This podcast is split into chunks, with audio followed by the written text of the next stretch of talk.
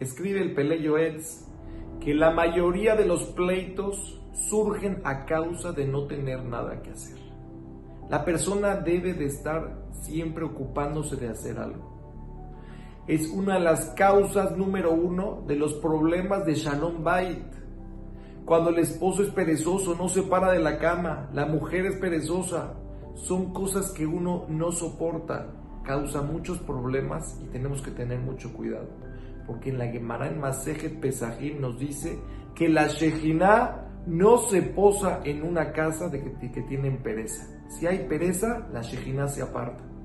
Todo lo que queremos con el matrimonio, que se pose la Shejina en la casa, como dice la Gemara, Ish Shejina Beneem, cuando un hombre y una mujer tienen el zehut de llevar una vida bonita, logran que la Shejina se pose en la casa como si fuera el Beta Mikdash, bajar la Shejina en la casa.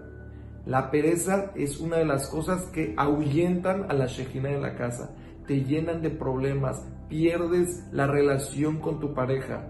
Hay que buscar esa agilidad para tener ese shalom, tener esa Shejina con nosotros, Besrat Hashem.